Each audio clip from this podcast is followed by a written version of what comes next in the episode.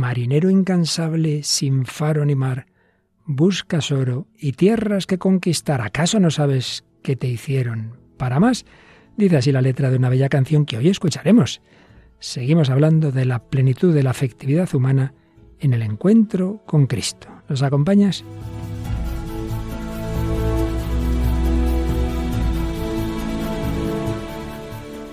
El hombre de hoy y Dios, con el padre Luis Fernando de Prada.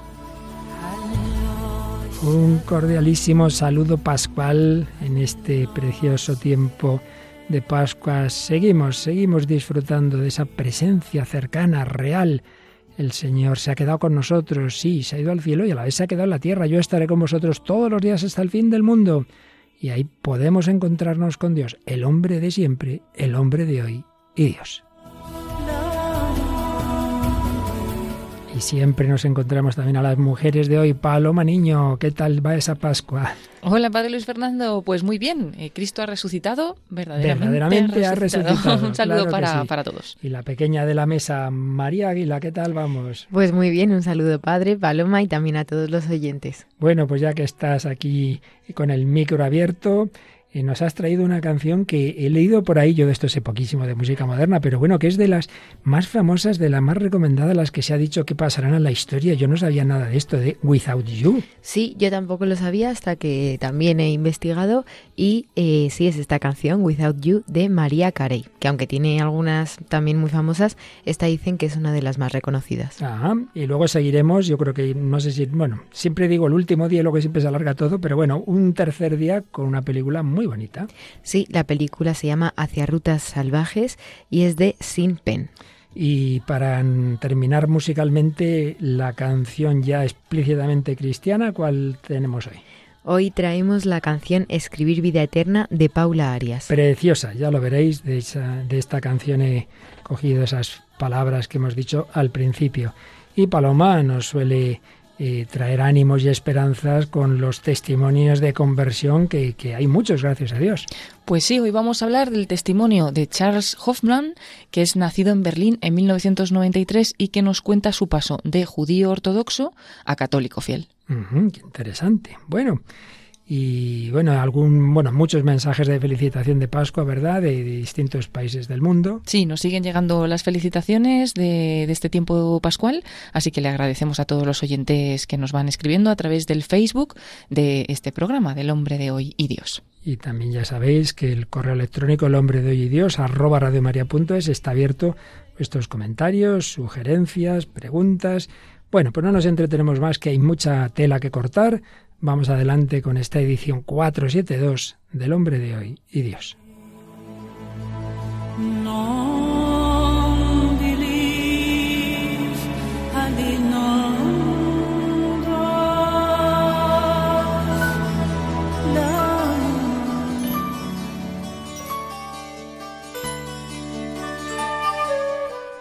Recordaréis que en el día pasado estábamos resumiendo y comentando un poco una charla de Monseñor José Ignacio Monilla a un grupo de jóvenes sobre la emergencia y crisis afectiva de nuestro tiempo. Estamos en ese tramo final de este bloque dedicado a la afectividad, un nivel ya como más concreto y práctico después de haber visto dimensiones más doctrinales. Y un poquito empalmando lo doctrinal con lo práctico, nos venía muy bien esta ponencia. Nos había hablado de esta crisis afectiva, detrás de la cual hay una crisis de pensamiento, de relativismo. Nos había hablado de esos mitos de Prometeo y Narciso, que ya Narciso supera a Sísifo porque tenemos un hombre muy centrado en sí mismo. Y bueno, pues después de esa descripción del mundo de hoy, nos hablaba de siete signos y siete remedios a esta crisis afectiva y de relativismo. Los habíamos enunciado todos, pero solo habíamos desarrollado un poquito, por supuesto solo un poquito, mm, dos y medio de ellos. Habíamos hablado del desconocimiento de uno mismo y el remedio es conócete a ti mismo, pero para ello lo mejor es, por supuesto, desde Dios. El hombre solo se conoce en plenitud a sí mismo desde la revelación que Cristo hace del propio hombre. Desconocimiento de sí mismo, conócete a ti mismo desde ese conocimiento que Dios tiene de ti. Segundo nos había hablado de la montaña rusa emocional. Hombre, hay edades muy propias de esos altibajos, pero es que hoy día diríamos que es un, un tema o una tónica habitual del hombre contemporáneo, que le falla ese suelo firme que antes solíamos tener en la familia, los padres, un amor fiel, seguro, incondicional, pero cada vez ese suelo es menos firme. Cada vez partimos ya de malas situaciones, de rupturas familiares, de abandonos, de traiciones. Y claro, con un, un punto de partida tan débil, los altibajos son más fuertes también. Montaña rusa emocional. ¿Qué remedio tiene esto? Bueno, pues que nos apoyemos en quien siempre está ahí, por supuesto, el amor de Dios. Pero también tantas personas, cuanto más estén arraigadas en Dios, más firme será también ese amor. Procura juntarte no con amigos de pasártelo simplemente bien, sino de aquellos que buscan tu bien, porque también ellos han recibido y reciben ese amor incondicional del Señor. Y ahora ya nos fijamos un poquito más en otros aspectos que solo mencionamos. Tercero, falta de criterio para el discernimiento. ¿Con qué criterios discernimos las cosas? ¿Qué es lo que conviene? ¿Qué es lo que no? La verdad es que muchísimas personas dicen, yo pienso, y nada, que van a pensar, no han pensado nada. Simplemente repiten lo que se dice, lo que nos dicen los medios de comunicación. Y desde luego una persona sin formación, sin criterio, es lo más manipulable que existe. ¿A cuántas personas les podríamos decir, oiga, pero usted de verdad se cree todas las cosas negativas que cuentan de la Iglesia? ¿No será que piensan por usted? ¿De verdad usted ha estudiado esto? ¿Quiere que hablemos de tal tema a fondo? Miramos a ver qué, qué ocurrió realmente en tal momento del que usted me está hablando. Por eso hay una famosa cita de Chesterton que recordábamos, señor Monilla, que decía, el cristianismo nos libera de la esclavitud de lo que está de moda, del pensamiento de moda, claro si uno tiene unos criterios firmes que van más allá del tiempo, de las modas, pues ahí, ahí están. Si no, pues eso, lo que está de moda, hoy lo ya diríamos, eh, lo políticamente correcto. Si no tienes ese discernimiento profundo desde la palabra de Dios, desde la doctrina de la Iglesia, desde los grandes pensadores, pues serás la voz de tu amo y tu amo es lo que dicen los medios de comunicación al final una desgracia el no conocer las raíces de nuestra tradición y entonces te adhieres simplemente a la ideología de moda. Por supuesto, un punto que hace muchísimo daño en esta emergencia afectiva es la disociación entre sexualidad, afectividad y amor y el pansexualismo. De esto hablamos muy, muy a fondo en otro bloque de este programa hace ya años, cuando fuimos recorriendo los pecados capitales en relación con los trastornos psicológicos y dedicamos bastantes programas a la revolución sexual, a, esa cultura que ha ido imponiéndose, digámoslo así, en este terreno y cómo se han ido produciendo esas disociaciones. La primera, bien lo sabemos, es separar el sexo de la procreación. Sí, eh, amor sí, pero hijos no. Luego ya separar el sexo del amor. Mira, sexo simplemente como una forma de diversión Hombre, si hay amor estupendo, pero si no, bueno, pues ya está, me lo paso bien y para que vamos a complicarnos más la vida. Y siguiente disociación, la que está ahora más en boga, separar el sexo de mi propia identidad personal. Bueno, yo tendré biológicamente lo que sea, no, lo que importa es cómo yo me sienta. Ya no es el pienso, luego existo de Descartes, sino siento, luego existo. Y claro, ¿qué ocurre? Que el mundo de hoy se sirve de tantas heridas emocionales por esa falta de suelo firme que decíamos antes, por esa crisis de la familia, y claro, una persona muy herida fácilmente es manipulada. Y hay una auténtica, podemos llamar, dictadura de muchos poderes económicos, políticos, que se sirven de esas heridas para manipularnos. Y la peor esclavitud, como se ha dicho, es la de los esclavos que sienten placer en serlo. Por ejemplo, qué daño está haciendo en el mundo entero la pornografía. Y cada vez se saben más datos del daño que hace incluso a un nivel biológico en el cerebro. Pues nada, ahí sigue creciendo y bajando la edad de iniciación en este terrible campo y luego nos extrañamos de cada vez haya más agresiones sexuales, si es lo que están viendo ya nuestros niños, nuestros adolescentes. Bueno, pues la formación como remedio a la falta de criterio y la virtud de la castidad. Para esta disociación sexualidad, afectividad y amor, para este pansexualismo, una virtud de la castidad que como preciosamente explica el catecismo de la Iglesia Católica, mirad, miradlo, a partir del número 2337 por ahí, no es represión, es integración, es unidad de la persona, es que yo no voy cada dimensión de mi personalidad por un lado, y es que o el hombre controla sus pasiones y entonces tiene paz, serenidad, dominio de sí, o pierde la libertad. Y la prueba es cómo están creciendo las adicciones en este y en otros campos. Somos esclavos y no nos enteramos. Y rápidamente, dos signos más de esta crisis que mencionaba Monseñor Monilla, la debilidad, la vulnerabilidad ante el sufrimiento.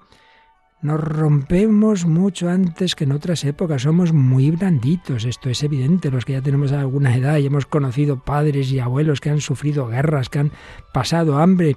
Bueno, hoy por cualquier cosita, ay, ay, ay, ay, ay.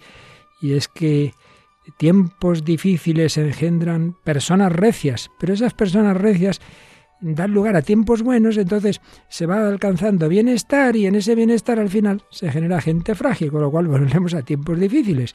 Es una ecuación que ha expresado varias veces también José Ignacio Monilla y bueno, dicha de una forma o de otra muchos pensadores. Bueno, frente a esta vulnerabilidad, cuidar esa virtud de la fortaleza. Jesucristo quiere dárnosla más allá de la época en que estemos.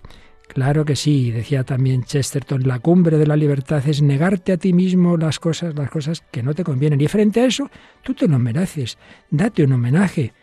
Agarrémonos a la cruz de Cristo sabiendo que está resucitado, que ha vencido el pecado, la muerte, el sufrimiento, y desde ahí pidámosle la fuerza para, como Él sufrió la pasión, no hundirnos ante la primera dificultad.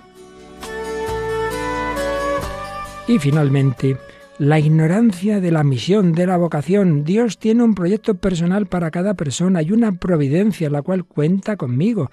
No puedo estar bueno, a ver, ¿qué hago yo con mi vida? No se trata de inventarlo, sino de descubrir el plan de Dios sobre mí, esa vocación. Todos tenemos vocación, no solo los que la hemos tenido de tipo consagrado.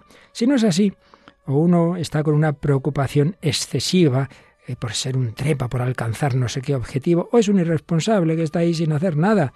Dios te da la gracia para tu vocación, para aquello que Él te pida, te lo da. Dios no llama, no llama a los capacitados, capacita a los llamados. Pues esto es muy importante. Si no tengo claro el objetivo, si no conozco mi vocación, ¿para qué voy a esforzarme en nada? Iré dando tumbos. No, no. En cambio, no existe tiempo difícil para quien, bueno, sí, difícil, pero no imposible para el que tiene un objetivo y en cambio no existe tiempo favorable para quien no sabe a dónde va. El séptimo rasgo del sí que habíamos hablado y algo diremos al final del programa, la herida del narcisismo. Bueno, tenemos bastante para seguir reflexionando sobre estas dificultades de esta vida práctica de verdad en la que la afectividad ocupe su lugar.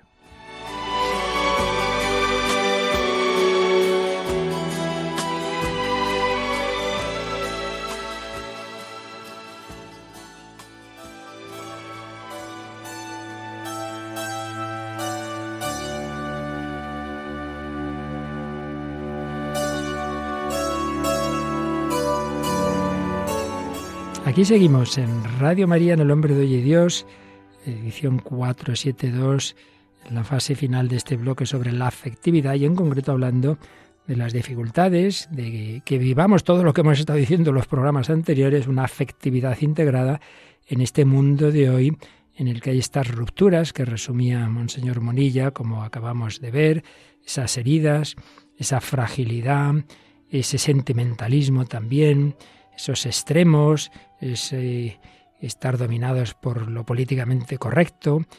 Bueno, y quizá pues de una manera muy especial por ese confusionismo en torno a la palabra amor, porque puede usarse desde lo más elevado, el amor de Dios, el amor familiar que, que, es fiel, incondicional y seguro, hasta meras emociones, bueno, esto que dicen ahora, el poliamor y todas esas cosas. Así que tenemos que pedir mucho al Señor que nos dé salud para esta gran potencia de amar a imagen y semejanza del amor infinito que es Él, que nos ha dado en nuestro corazón, en nuestro entendimiento, en nuestra sensibilidad. Y hemos ido viendo todo este bloque que todas las dimensiones de por sí son buenas, las pasiones de por sí son buenas. Lo importante es integrarlas bien. Y bueno, pues esto es un filón para la música de siempre, el amor, la importancia que tiene, pero a veces pues se hacen mitificaciones de ese amor o de personas sin las cuales parece que no se podría vivir. Y yo creo que algo de eso hice una canción que es muy bonita musicalmente hablando, aunque bueno, podríamos quizás sacarle alguna pega a su letra. A ver, a ver, María Aguila, cuéntanos. Sí, algo así, algo así dice la canción Without You de María Carey. Eh, ella es una cantante, compositora, productora y actriz estadounidense. Su madre era profesora de canto y ex cantante de ópera, y ella fue la que enseñó a María cuando tenía tres años. Ahora mismo ella es reconocida en el libro de récords Guinness debido a su registro vocal de cinco octavas. Y bueno, tiene temas muy famosos como All I Want for Christmas is You, que en Navidad sigue alcanzando los número uno, pero este también es muy reconocido dentro de sus, de sus temas y de sus álbumes. Pero en realidad Without You no la compuso ella, la compuso un grupo llamado Badfinger en 1970 y ya entonces fue un verdadero éxito. De hecho, en 1973 ganó un Grammy a Mejor Interpretación Masculina ya que el que la cantaba era Harry Nilsson. Y el tema volvió a lograr la fama internacional en 1993 cuando ya lo grabó María Carey, que es la versión que vamos a escuchar ahora y de hecho lo lanzó justo una semana después de que Harry Nilsson, el que había ganado el Grammy por la canción, falleciera por un ataque al corazón. Pero bueno, María consiguió superar las ventas del tema original y el álbum donde publicó esta versión, que se llama Music Box, ha sido también su álbum de mayor éxito. Bueno, pues nada, nada, estamos deseando escuchar Without You, sin ti, de María, o bueno, de quien has dicho, pero interpretado y cantado por esa voz que qué envidia eso de las cinco. Eso me has dejado de hecho polvo. Bueno, María Cari, escuchamos.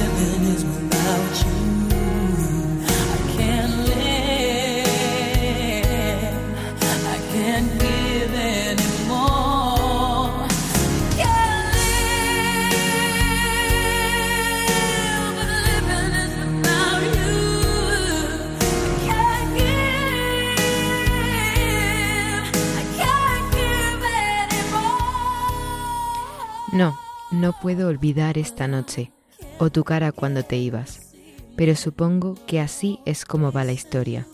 Siempre sonríes, pero en tus ojos se muestra tu dolor. Sí, se nota. No, no puedo olvidar el mañana, cuando pienso en todo mi dolor, cuando te tuve allí, pero luego te dejé ir. Y ahora es justo que te haga saber lo que debes saber. No puedo vivir si vivir es sin ti. No puedo vivir, no puedo dar más, no puedo vivir si vivir es sin ti. No puedo dar, no puedo dar más.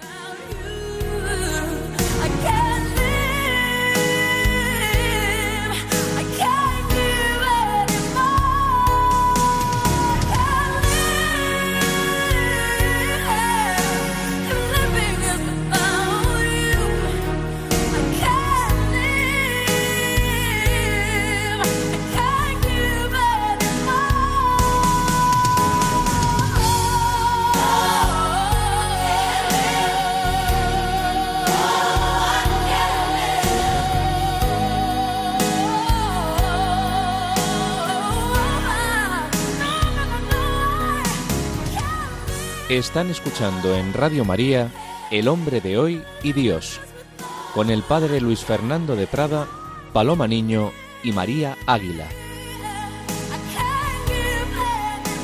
Todos los cuales estamos quedándonos boquiabiertos ante esta voz de María Carey cantando Without You. Bueno, Paloma, qué envidia, qué envidia, ¿verdad? Sí, sí, menuda voz que, que tiene, la verdad, y, y, bueno, impresionante. Y además, como lo escuchamos aquí en el silencio de la noche, es como que, que todavía te, es más profundo. bueno, ¿y qué te sugiere esta letra? A ver, a ver. Bueno, muy bonita, ¿no? Eh, no sé, me, me, quedo, por ejemplo, con la frase que dice, no puedo vivir si vivir es sin ti, ¿no? Eh, pues le, le, canta, pensamos que le canta a, a, a otra persona, ¿no? Mm. Y, habla, y, habla, pues que ni siquiera es vida, ¿no? Si esa persona no está en su vida. Pues si le aplicamos nosotros también a Dios, ¿no? Cuántas veces nos pensamos que estamos viviendo porque hacemos miles de cosas y nos estamos perdiendo la esencia de nuestra vida, ¿no? Que es esa unión con Dios. Y, y bueno, pues me quedo, me quedo especialmente con eso. ¿Y María?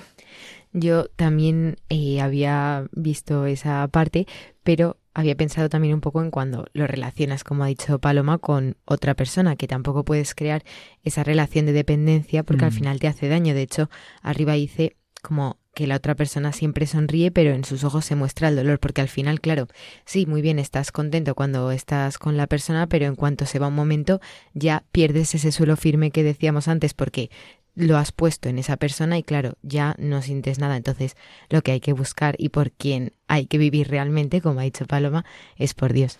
Lo cual no quita que una vez que en efecto uno tiene ese suelo firme, el cual el único absolutamente imprescindible en efecto, ahí se aplica lo de no puedo vivir si viviré sin ti.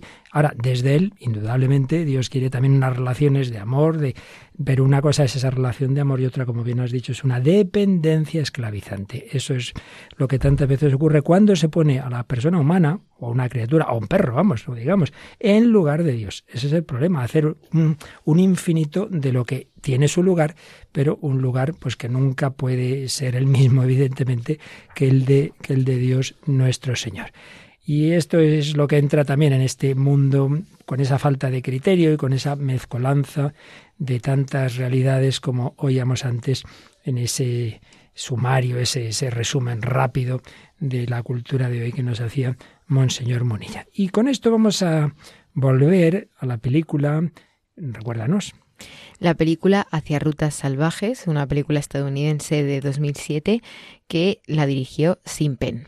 Bueno, pues ya sabéis que está basada en un hecho histórico, ese joven que se harta un poco de, de ese mundo, digamos, burgués, unos padres que de nuevo ahí faltaba el suelo firme, como vimos en programas anteriores, todo aparentemente muy bien y resulta que no, que muy mal, que el padre había sido infiel, que, que en fin, se querían divorciar, al final no se divorcian, pero en fin, eh, la relación va mal y que intentan eh, contentar a sus hijos simplemente con lo material, con el dinero y el chico llega a un momento dado en que se marcha, se marcha de casa, ha terminado la carrera, eh, da su dinero a ONGs y va buscando, no se sabe muy bien qué. Ya decíamos que compartimos esa búsqueda, compartimos el rechazo de ese planteamiento tan pobre de simplemente pues tener importancia en la sociedad, ganar dinero.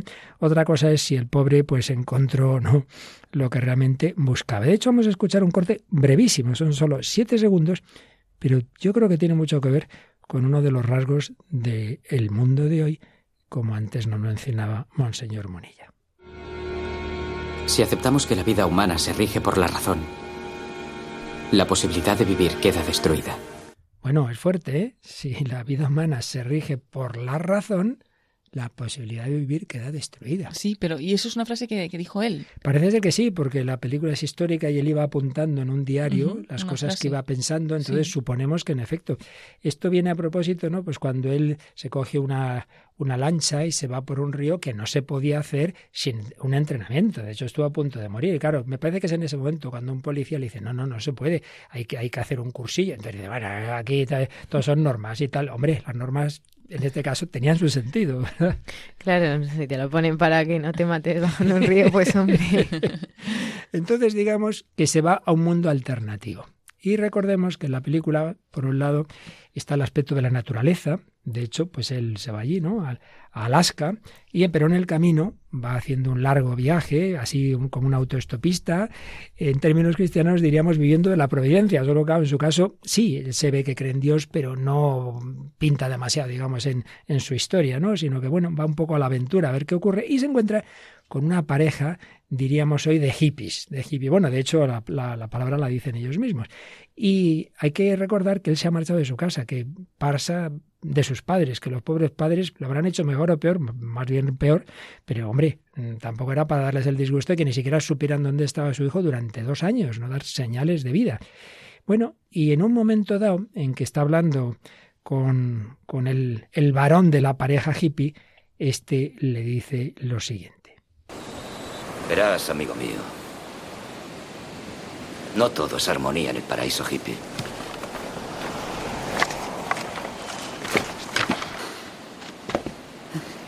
A ti te gusta trabajar como un burro, ¿verdad? Un poquito.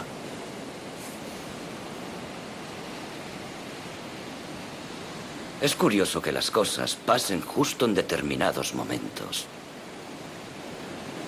Quiero a esa mujer desde hace un montón de años, chaval.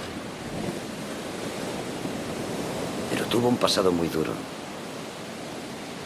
Hemos intentado abordar el tema con mucha calma.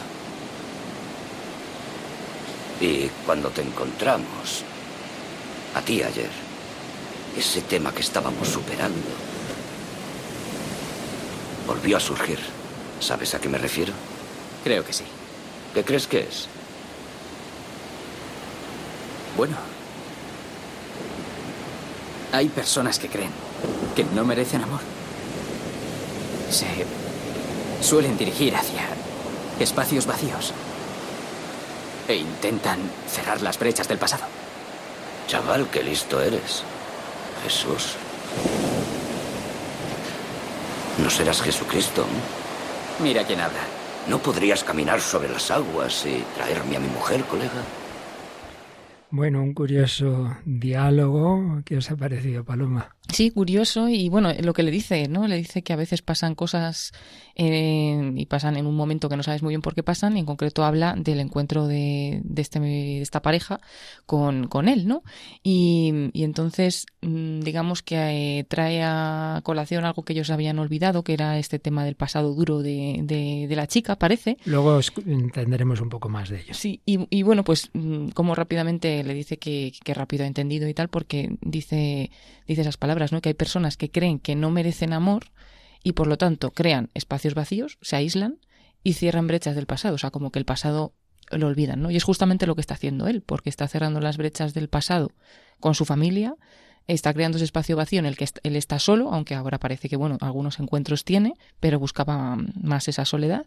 Y igual, pues también, mm, no sé si en este caso él creía que no merecía amor, pero sí que no lo había recibido, ¿no? Sí, ciertamente va teniendo bastantes encuentros, es una de las, de las dimensiones de la película, pero en ninguno se quiere quedar. ¿eh? Él al final quiere estar solo. Va rompiendo todos los vínculos que puede haber tenido. Eh, ya lo, si, la veis, pues lo, iréis comprobando, ¿no? Al final quiere estar solo, quiere estar solo. ¿A ti qué te ha parecido, María?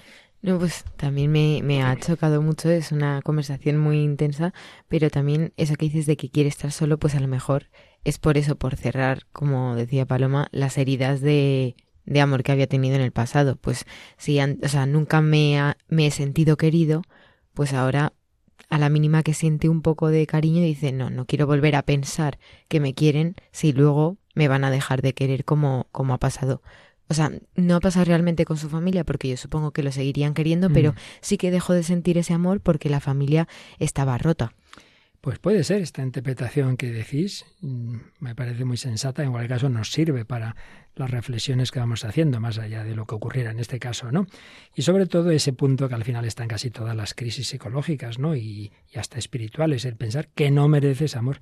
Entonces, claro, yo que no, no, yo no merezco nada, y nosotros sabemos desde la fe que todos hemos recibido un amor incondicional, no solo por la creación, sino mucho más por la redención.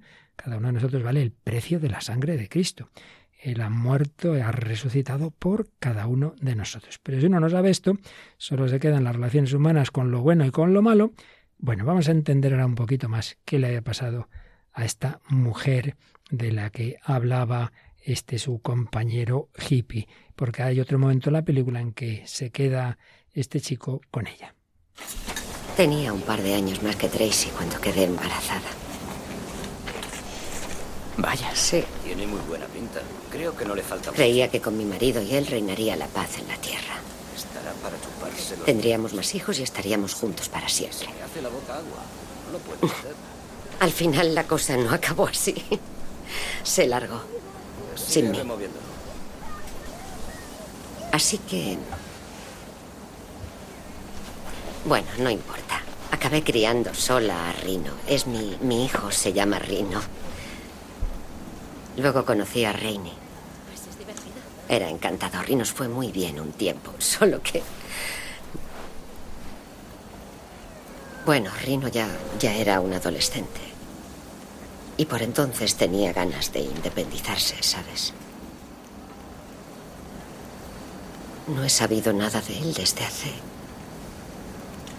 dos años. No sé dónde está. Espero conocerle cuando vuelva. ¿Tus padres saben dónde estás? Y a esa pregunta no responde. Bueno, por si acaso alguno se ha perdido, esta mujer estaba con un hombre del que le llama su marido, queda embarazada jovencita de él, pero ese con el que esperaba estar toda la vida se largó sin mí. Luego conoce a este hippie del que oíamos hablar antes y bueno, sale el tema dramático de que ese hijo se marchó y mira tú por dónde. No sabe nada de él, como tampoco saben nada del protagonista de la película, sus padres. María, fuertecito, ¿eh? Sí, y claro, él también escuchándolo, pues no sé si se sentiría identificado o Creo algo, que sí. pero claro. pero que al final, no sé, si él no da señales de vida, jolín, yo creo que debería darse cuenta de eso, de que al final pues tiene una familia que, aunque él no lo piense y aunque él crea que no se merece ese amor, sí que se lo merece y sé que su familia se lo va a dar aunque haya estado pasando por malos momentos y al final pues es muy duro también para la familia no saber nada de, de su hijo en tanto tiempo. Y es llamativo que sea precisamente esa mujer que se supone que no cree en la familia y tal igual que por un lado dice que ella esperaba estar toda la vida Mm. con ese que fue su marido, Y pero tener este- muchos niños, y- sí. pero la dejó. Mm. Y por otro lado, pues claro, le duele no saber nada de su hijo y que se lo tenga que decir ella, ella a este chico que le ha ido, que digamos sí, ha tenido sus problemas, pero bueno, ahí tiene unos padres que, que luego en la película se ve que les sufren muchísimo.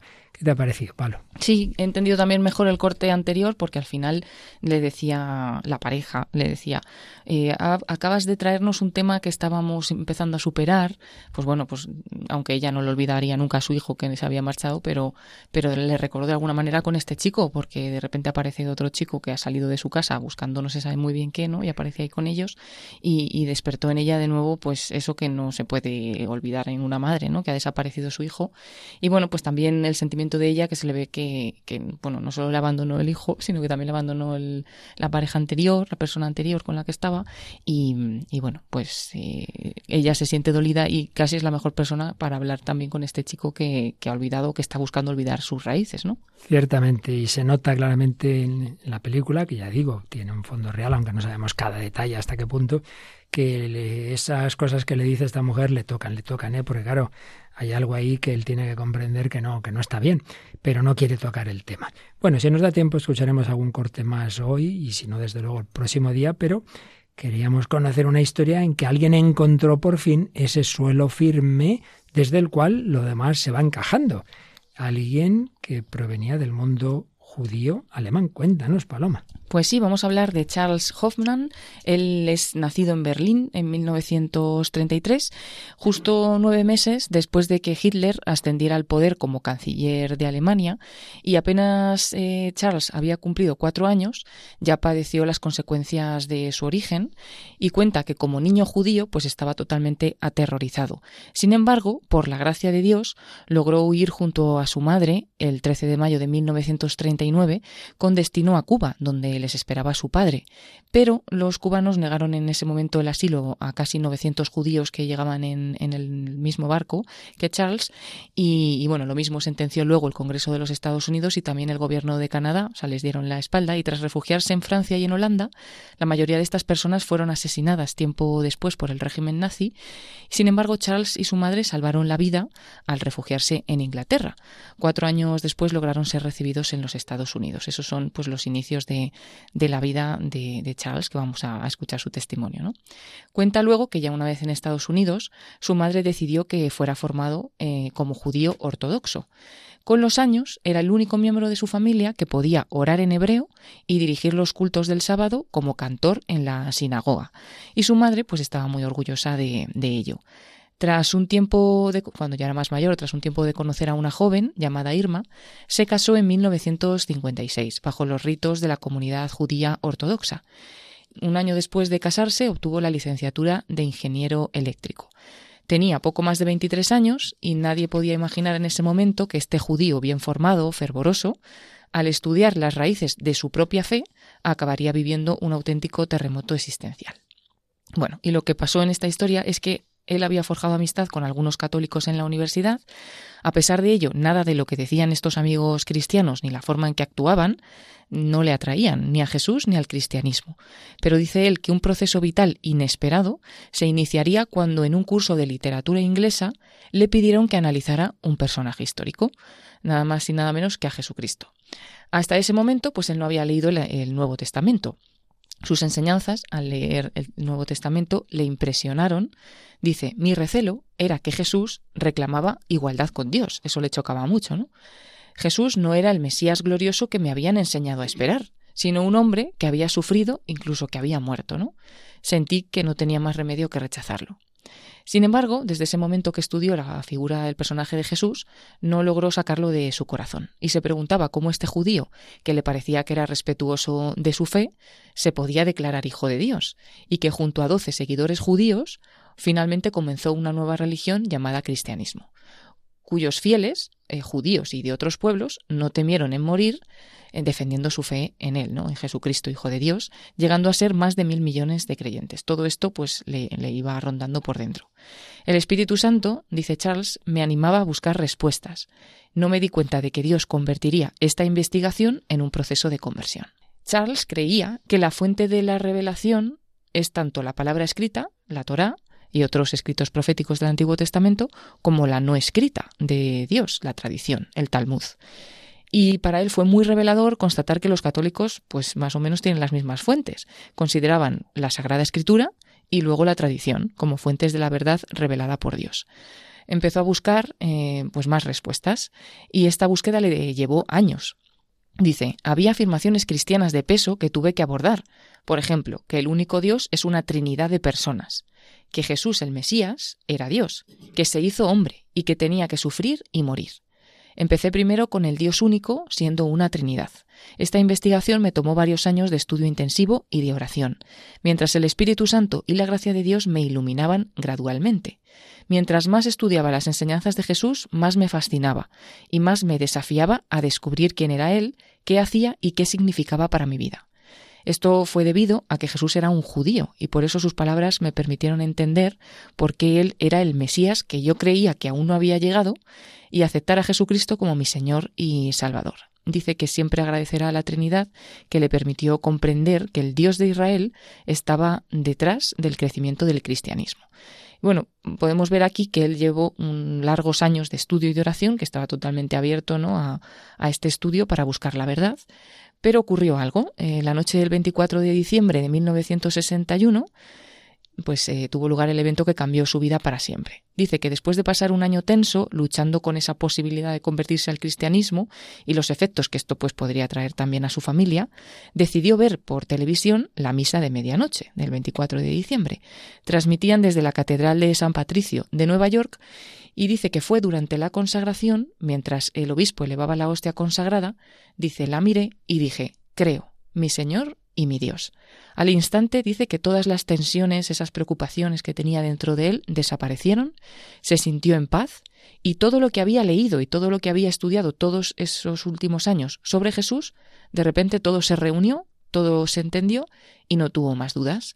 Y dijo claramente Jesús es mi Salvador y mi Dios después de ese momento pues tan impactante, de todas las iglesias cristianas, dice que no tuvo ninguna duda en acercarse a la Iglesia católica, porque dice que es la que tiene la autoridad dada por Jesús cuando le dio a Pedro las llaves del reino, para ser el auténtico maestro de su evangelio junto con los demás apóstoles. Bueno, pues finalmente Charles se bautizó en la Iglesia católica el 23 de febrero de 1963 a la edad de 29 años.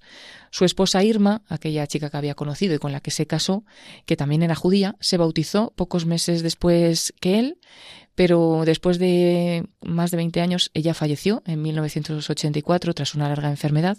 Dos años después Charles contrajo matrimonio con su actual esposa Sara y dice que han sido bendecidos con cinco hijos y 19 nietos dice que junto al amor por la Eucaristía reconoce que su modelo de fe es la Virgen María, que se le hizo muy evidente que era el ser humano más grande jamás creado, superior incluso a los ángeles, que María no puede ser nunca un obstáculo para llegar a Jesús y que ella solo puede llevarnos a una relación más personal con su Hijo. Bueno, en todos los testimonios que nos traes, aprendemos un montón de cosas. Tú al leerlo, ¿qué, destacarías? Sí, estamos últimamente viendo estos testimonios de personas que buscan, ¿no? Eh, que mm. están abiertos realmente a la verdad. Y, bueno, pues se ve en este judío que en concreto, aunque era mm, formado, porque había estudiado pues su fe, no había leído nunca el Nuevo Testamento, ¿no? Mm. Entonces en ese momento en el que casualmente o providencialmente le hacen estudiar esa figura de Jesucristo, lee el Nuevo Testamento y entonces hace muchas preguntas, porque empieza a descubrir que puede ser el Mesías que él todavía está esperando, ¿no? Y, bueno, pues me sorprende eh, la lucha y el tesón de estudiar año tras año, porque dice que estudiaba concretamente todo aquello que no terminaba de comprender o que no, no le llevaba a que Jesús era el Mesías, pues lo estudiaba, lo buscaba las respuestas y demás, y estuvo años y años que bueno, pues eso eh, luego Dios lo bendijo, ¿no? Con, con, esa gracia que recibió en, en la noche de, de, Nochebuena.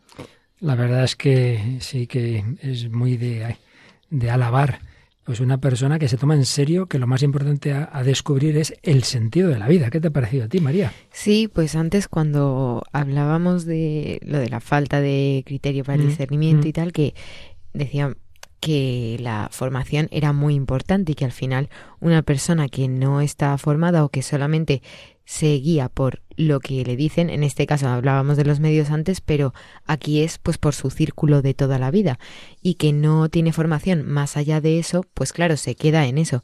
Entonces, este chico en el momento en el que empieza a tener un poco de formación, pues lo que decía providencialmente, porque así surgió eh, eso sobre Jesús, se da cuenta de, de que no puede sacarlo de su corazón, como él decía.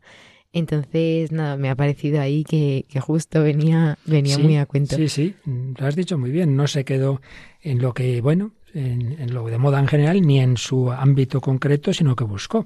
Entonces es lo que siempre decimos en este programa desde que lo empezamos, que lo importante es que nadie se conforme, que seamos buscadores, los que ya tenemos fe, que fundamentemos más el porqué de esa fe y los que no, que busquen.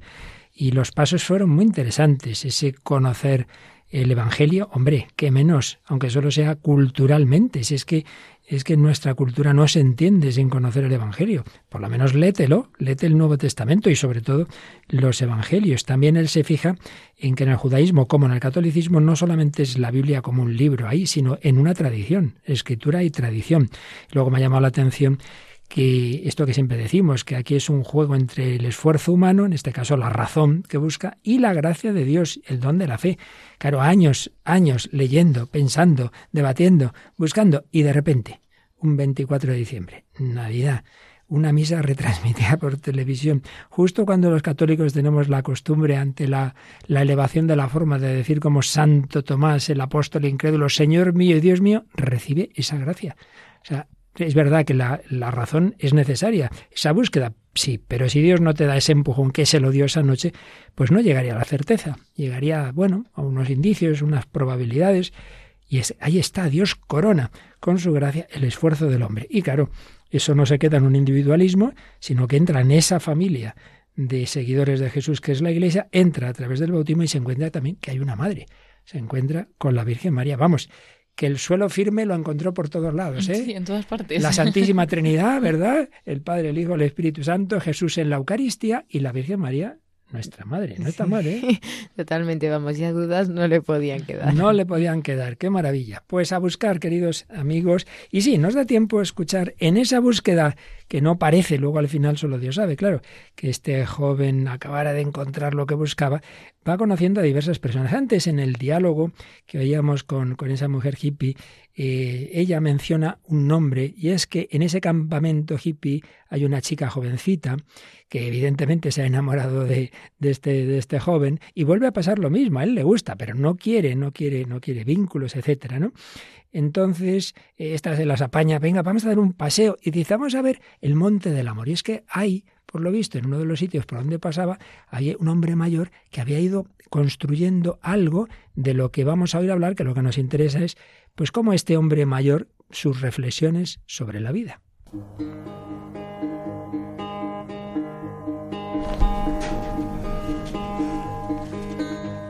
Hola. ¿Qué tal? Chicos, eh, me gustaría enseñaros todo esto. Llevo aquí desde 1984, más o menos. Muchos turistas vienen aquí y se fijan en esa, esa puerta de coche de ahí arriba. ¿Le- le- ¿Les gusta mucho?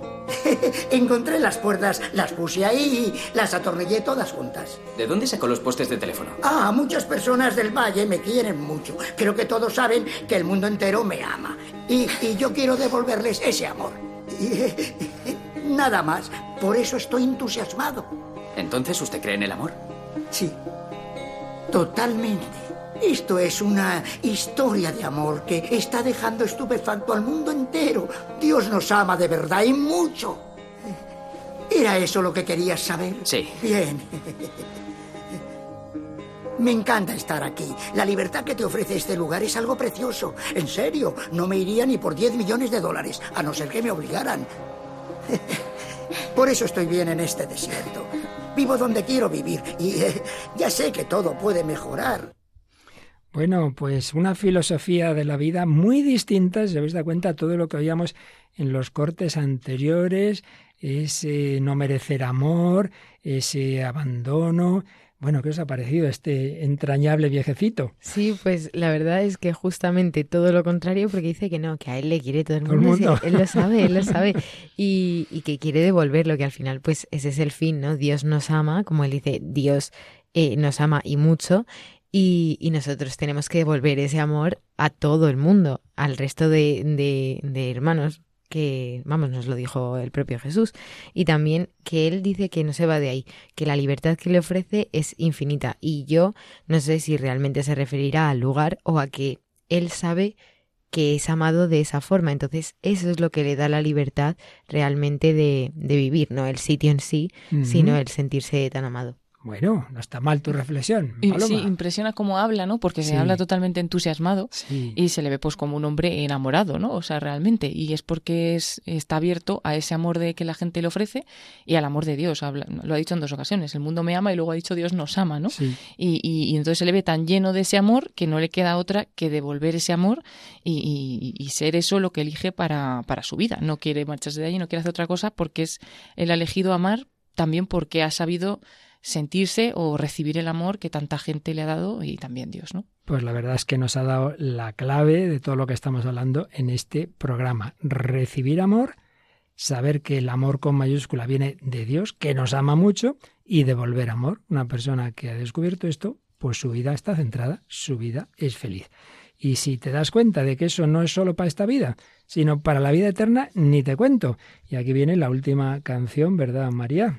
Sí, la canción se llama Escribir Vida Eterna y, es de Paula Arias y bueno, publicó esta canción en enero de 2022 dentro de un álbum que lleva el mismo nombre y ya ha presentado este tema y otros suyos en otros programas de aquí de Radio María, que como en Cante Camina o en Rompiendo Moldes. Y ella misma dijo que este tema lo escribió en unas misiones en Chile después de una, de una charla que le dio el, el padre Javier, un- su cura en, en la iglesia de Boadilla, que es a la que ella acude. Y bueno, fue después de una meditación suya de texto de San Francisco Javier que de repente le salió esta estrofa una estrofa de esta canción, perdón.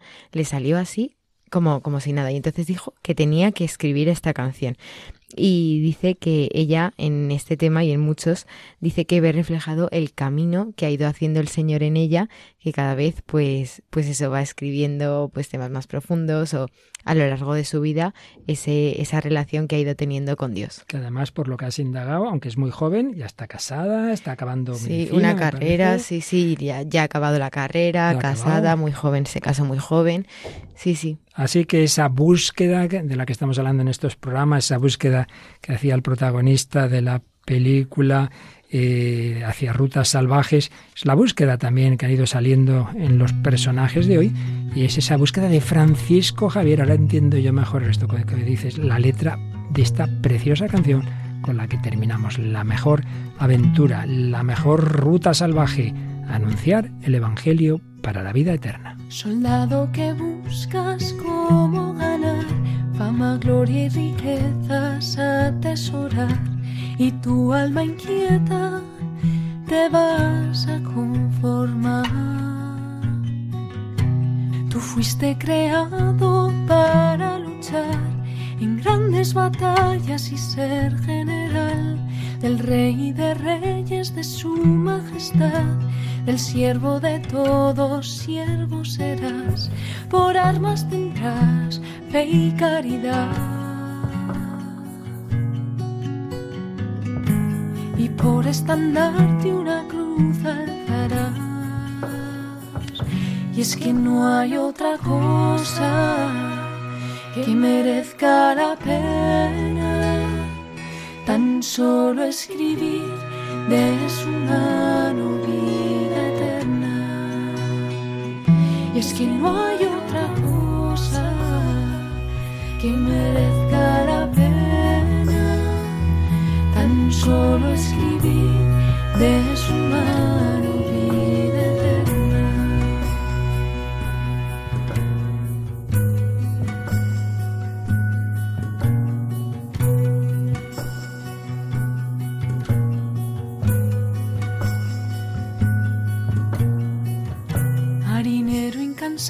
sin paro ni mar, buscas oro y tierras que conquistar. ¿Acaso no sabes qué te hicieron para amar? Tú fuiste pensado para incendiar, prender fuego a todo, incluso a la mar, reconquistar almas, remar más allá y entregar tu vida a la reina del mar faro tendrás, Madre Celestial. Y mar adentro redesecharás. Y es que no hay otra cosa que merezca la pena, tan solo escribir de su mano vida eterna es que no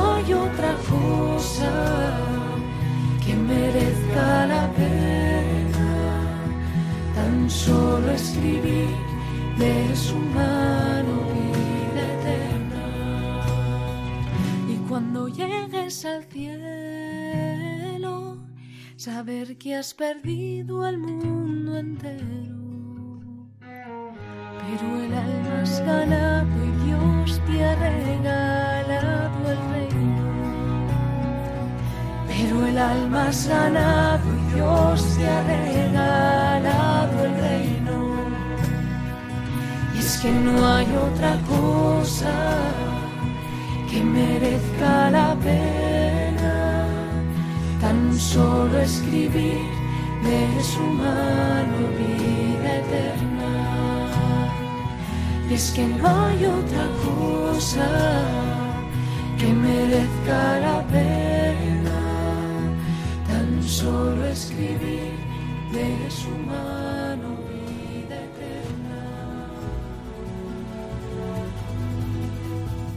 Solo vale la pena escribir de su mano vida eterna y ojalá si el Señor ha escrito en tu corazón un poquito más de vida eterna a través de este programa, de esta preciosa canción de Paula Arias, del testimonio de conversión de Charles Hoffman, de las búsquedas también del protagonista de la película hacia rutas salvajes que ojalá antes de su final llegaran al encuentro con Dios, de esa canción que expresa el deseo de amor que todos los seres humanos tenemos de María Carey, pero como decía el viejecito de la película Las rutas salvajes, el amor inmenso e infinito es el de Dios, desde él todos los demás van encajando. Bueno, pues seguiremos un poquito más rematando este bloque de la afectividad y con buena música como la que acabamos de escuchar y como la que llega ahora en Radio María también, ¿verdad, Paloma? Sí, porque a continuación está el padre José Luis Simón ya preparado para su programa, La Biblia en partitura. Sí, Charles Hoffman escudriñó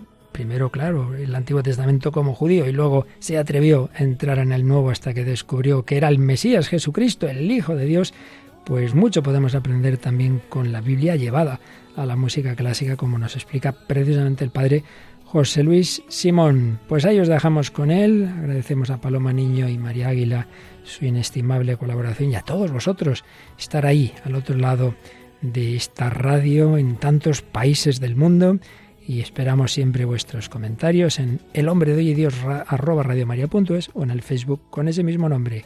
A seguir caminando en este tiempo de Pascua con Cristo resucitado verdaderamente ha resucitado para ti y para mí. ¿Por qué lloras, Magdalena? ¿Por qué lloras? Nada de llorar. Jesús está vivo.